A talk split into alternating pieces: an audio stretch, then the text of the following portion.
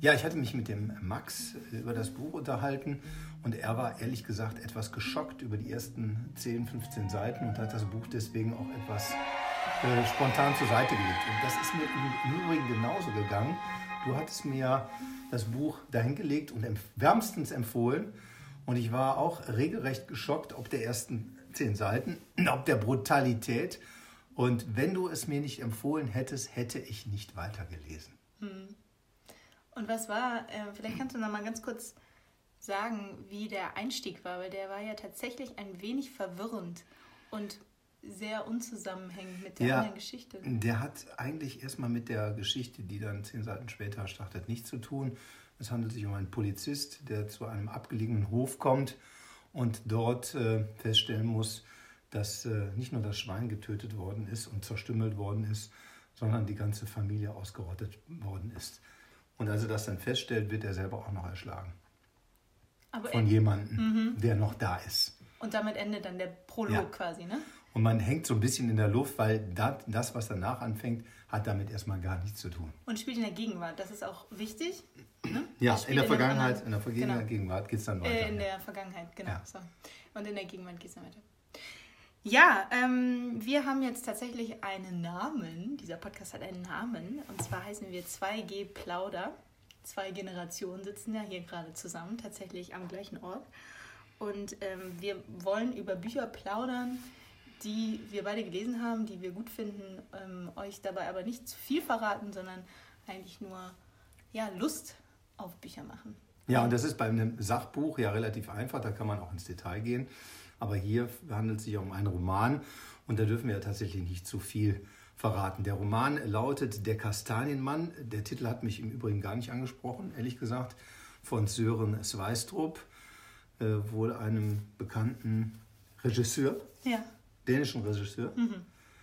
der, äh, das sollte man wissen, auch für die Serie The Killing verantwortlich sich zeigt. Äh, zeigt.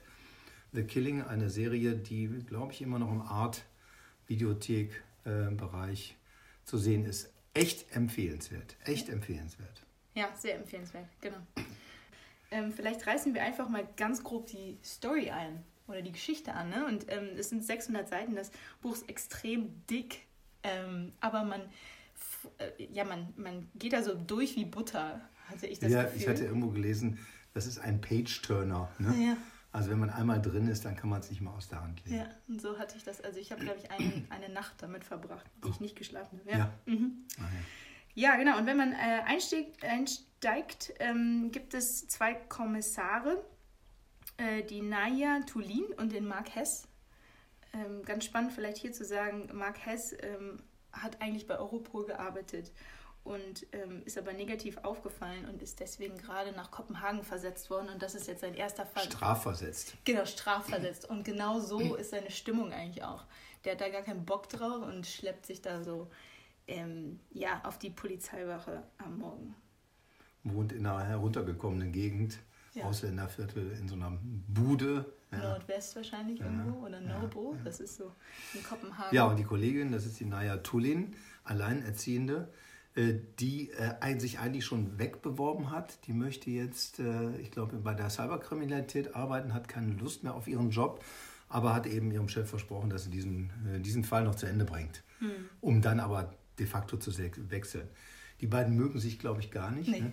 gar nicht. Das kommt also relativ schnell schon raus. Und sind ähm, nicht teamfähig, haben sehr starke Charaktere. Also es fängt sehr gut an. Die, mhm. die Grundvoraussetzungen sind extrem ja. gut. Ja. ja.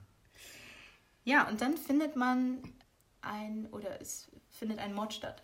Der erste ja. Mord findet an einer ähm, Frau statt, die alleinerziehend ist. Und die findet man, meine ich, draußen auf, auf einem Spielplatz. Nicht, ja, Spielplatz, ne? Ja, auf ja. einem Spielplatz. Mhm. Und das Schlimme ist eben, die ist äh, zum Teil verstümmelt und äh, die Obduktion ergibt, äh, dass sie wohl bei lebendigem Leib verstümmelt worden ist. Also hier sind Gliedmaßen abgetrennt worden. Mhm. Das ist die Horrorszene am ja. Anfang. Ja, genau, damit startet es. Und das Besondere an diesem, ja, an diesem ähm, Mordplatz ist, dass man ein kleines Kastanienmännchen findet, das, meine ich, vom ganz, ganz unbedacht irgendwo runterhängt von dem, von dem Baum. Ja.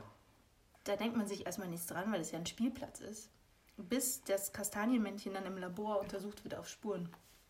Und da findet man dann den Fingerabdruck von Christine Hartung. Und Christine Hartung ist die Tochter von Rosa Hartung, Sozialministerin im aktuellen Kabinett in Dänemark. Und die hat einen äh, Schicksalsschlag erleben müssen, denn vor einem Jahr ist ihre Tochter, die Christine, entführt worden und wohl offensichtlich umgebracht worden.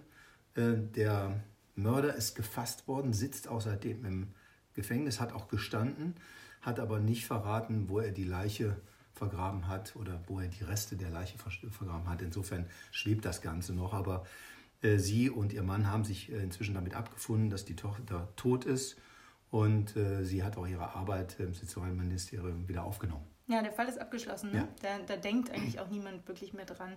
Auch die Öffentlichkeit hat damit abgeschlossen.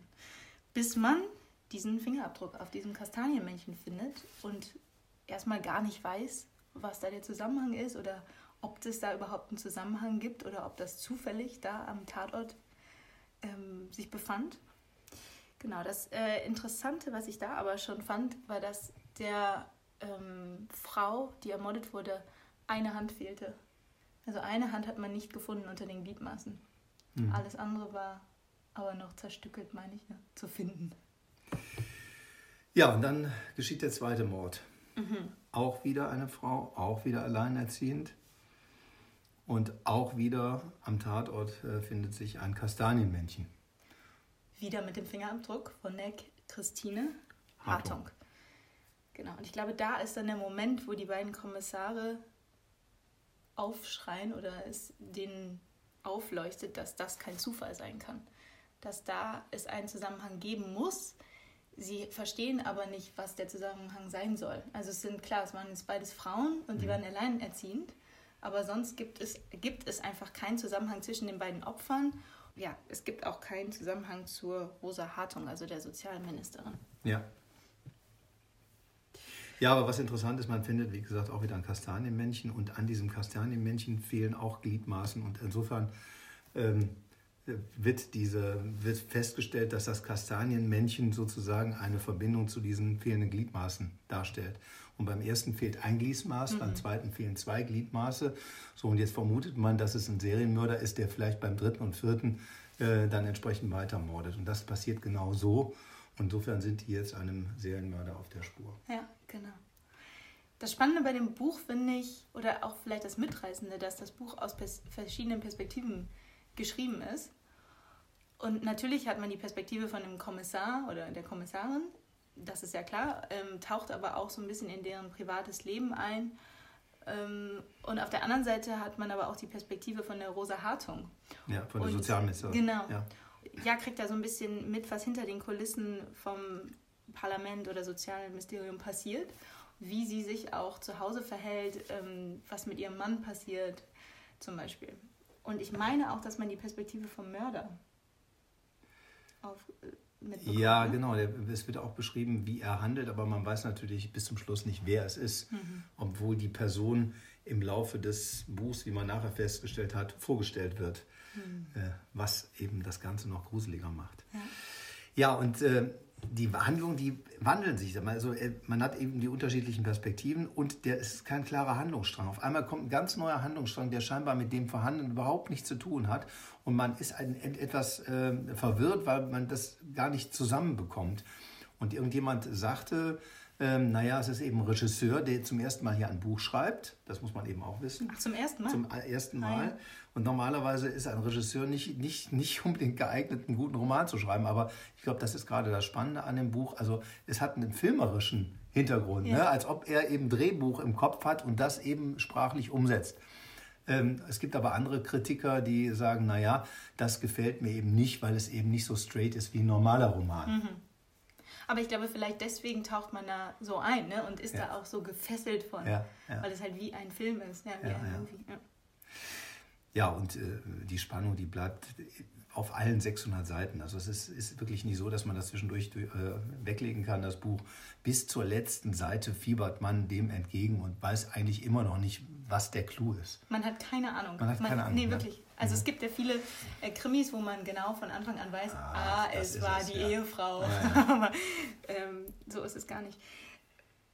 Was ich auch noch toll fand, dass die Charaktere im Laufe des Buchs immer prägnanter, prägnanter und detaillierter werden. Ja, dieser Mark Hess, ja. der ein bisschen abgewrackt ist und ein bisschen schwierig ist. Ja. Aber man lernt ihn am Schluss zu schätzen. Ne? Ja, und versteht den, ihn auch. Ne? Ja, weil er den Biss hat, das Ganze mhm. zu Ende zu bringen. Und er, alle anderen haben das schon aufgegeben, haben gesagt, wieso, der Mord ist doch aufgeklärt und wir wissen doch, was es ist. Aber er hat Zweifel und die Zweifel führen dazu, dass er wirklich danach auch den Fall aufklären kann. Ja, ja. ja also ein ähm, empfehlenswertes Buch. Es ist ja erschreckend dick, aber davon darf man sich nicht abschrecken lassen. Ja. Und ähm, ja, wenn man.